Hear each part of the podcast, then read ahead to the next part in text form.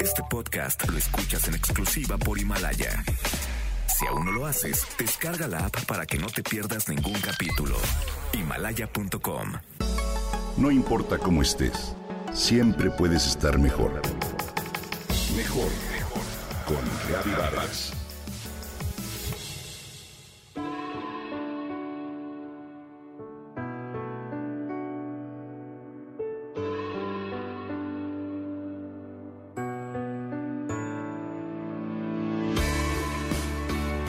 Hace poco se realizó un paro nacional de mujeres en nuestro país. Así, millones de mujeres se unieron y desaparecieron por un día.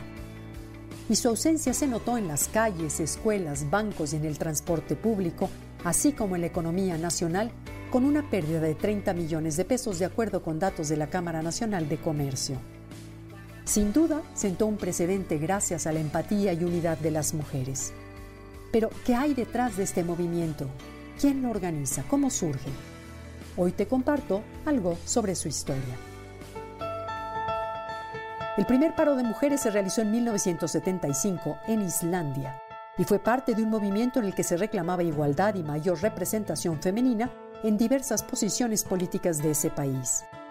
En ese entonces, 90% de la población islandesa se unió al movimiento y se alcanzaron resultados al año siguiente, cuando salió promulgada una ley de igualdad de derechos entre hombres y mujeres. En efecto, las mujeres islandesas pararon el país. Cinco años más tarde de la huelga, Vigdis venció a tres candidatos y se convirtió en la primera presidenta mujer elegida de manera democrática. Los hombres, por su lado, lejos de enojarse, vivieron aquello también con mucho interés y las empresas comenzaron a organizarse para cubrir los gastos y servicios mínimos. Posteriormente siguió Polonia, el 19 de octubre de 2016, donde el paro nacional fue convocado por el proyecto de una ley que buscaba penalizar el aborto en todas sus formas. Un segundo paro fue organizado a pocos días para manifestarse contra la indiferencia de su gobierno hacia la violencia contra las mujeres. El mismo año y mes siguió Argentina, el primer país latinoamericano en organizar un paro de mujeres durante una hora aproximadamente como protesta por siete feminicidios ocurridos en una sola semana. Un año después se organizaron las feministas estadounidenses bajo el lema Day Without Women.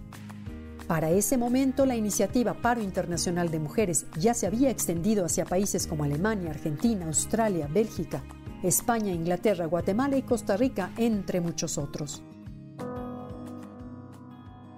En este reciente paro de 2020 en nuestro país, la convocatoria fue realizada por un grupo feminista veracruzano, Brujas del Mar, liderado por Aru Sigunda, Judith Muñoz, Olga González y Larisa Mateos, quienes tienen un grupo de Facebook que surgió con la finalidad de compartir información feminista con mujeres veracruzanas. Brujas del Mar alcanzó un gran reconocimiento en septiembre de 2019, luego de protestar en favor del aborto con un movimiento de pañuelos verdes. Sin embargo, el mismo grupo reconoció que fue la actriz mexicana Vanessa Bauche quien tuvo la fuerza para convocar a un paro femenino en nuestro país. Vanessa es conocida por su actuación en el largometraje Amores Perros del director Alejandro González Iñárritu. Esta activista y promotora cultural mexicana debe haberse inspirado en la película Un día sin mexicanos de Sergio Arau, pero sobre todo en la necesidad urgente de promover la paz en nuestro país. Hemos demostrado nuestra pujanza y sororidad.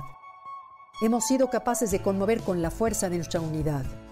Días después de este paro, vi mujeres que se sonreían entre ellas, mujeres que se sintieron cómplices de haber alzado la voz de esta forma y clamar por la paz y la seguridad en nuestro país. Que no se nos olvide esta sensación de sororidad y de unión.